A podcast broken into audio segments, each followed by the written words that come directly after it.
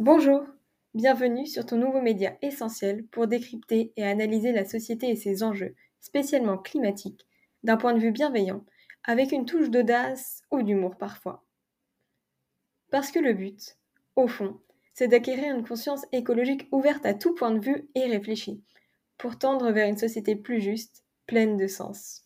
Dans cet épisode, nous allons décrypter la soi-disant interdiction du broyage des poussins mâles censée entrer en vigueur dès le 1er janvier de cette année. Entre pratiques barbares, fausses promesses du gouvernement et dérogations faisant perdre tout son sens aux réglementations initiales, de nombreux points noirs peuvent être évoqués. Le broyage des poussins mâles est une pratique cruelle, réalisée dans les couvoirs, qui consiste à éliminer ces nouveau-nés jugés inutiles car les mâles ne pondent évidemment pas d'œufs, tandis que seuls certains mâles reproducteurs seront laissés vivants. Les autres, quant à eux, sont tués, souvent broyés vivants ou asphyxiés dans des sacs poubelles. Cette pratique est dénoncée et désapprouvée par une immense majorité de citoyens, c'est évident, comme le prouve une consultation citoyenne réalisée par la Commission européenne auprès de 60 000 participants. Parmi eux, 94%, soit quasiment tout le monde, était opposé à la mise à mort des poussins venant de naître. Depuis plusieurs années déjà, le gouvernement déclare se pencher sur le sujet.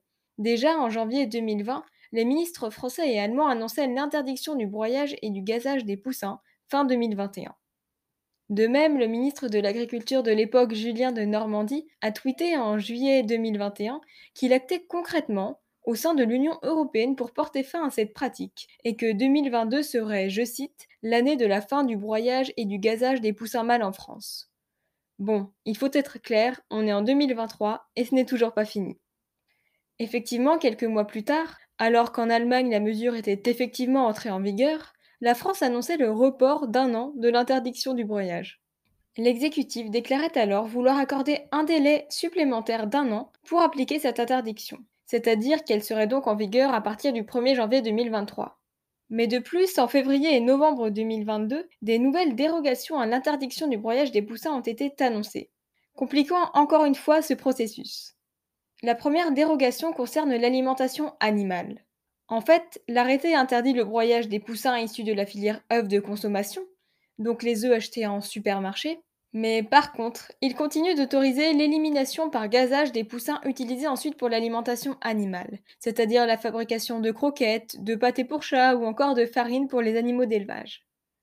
Par ailleurs, l'autre exception est justifiée pour cause de compétition européenne, il faut mettre de grands guillemets ici, pour l'industrie des œufs transformés, donc les œufs destinés à la restauration non domestique ou à l'industrie. En France, 50%, c'est-à-dire la moitié des poussins produits, le sont pour la transformation.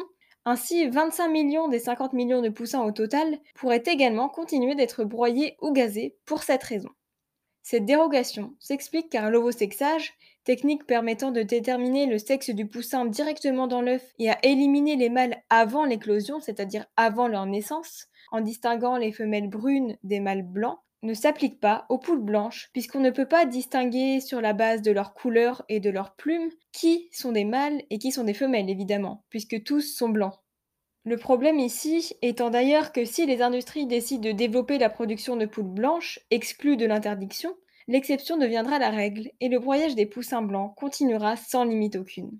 Ainsi, cette pratique continue sans impunité, comme l'a dénoncé L214 en novembre 2022 lors d'une enquête contre le couvoir Karinga Sud-Ouest, spécialisé dans l'accouvoiage des volailles dites traditionnelles et festives, livrant plus de 300 000 poussins dans des élevages chaque jour. Là-bas, le sexage est pratiqué en fonction de la demande des élevages, qui veulent ou non des mâles. Ainsi, en fonction des commandes, les poussins non voulus, incluant également les poussins trop petits, mal formés ou blessés, finissent broyés.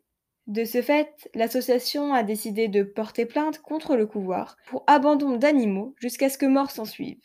L'association demande par ailleurs l'interdiction du broyage des poussins dans toutes les filières confondues. Rappelons en effet qu'en plus des poussins issus de la filière des œufs de consommation, d'autres sont aussi sujets à cette pratique cruelle. C'est le cas des canetons femelles dans la filière foie gras, car leurs foies sont plus petits et innervés. Ainsi, elles sont considérées comme inintéressantes. Plus de 14 millions de canetons femelles sont ainsi broyés chaque année. La question qui se pose est est-ce que le gouvernement va-t-il réellement agir cette année Ou va-t-il se contenter de promettre des mesures qui ne sont au final jamais appliquées ou diluées dans une multitude d'exceptions qui noient complètement la mesure initiale? Espérons alors que le gouvernement optera pour la première option et qu'il mettra vraiment en place les mesures qu'il a promis. Bon, assez parlé. Maintenant il est temps de passer à l'action. Alors à très bientôt sur l'écologique.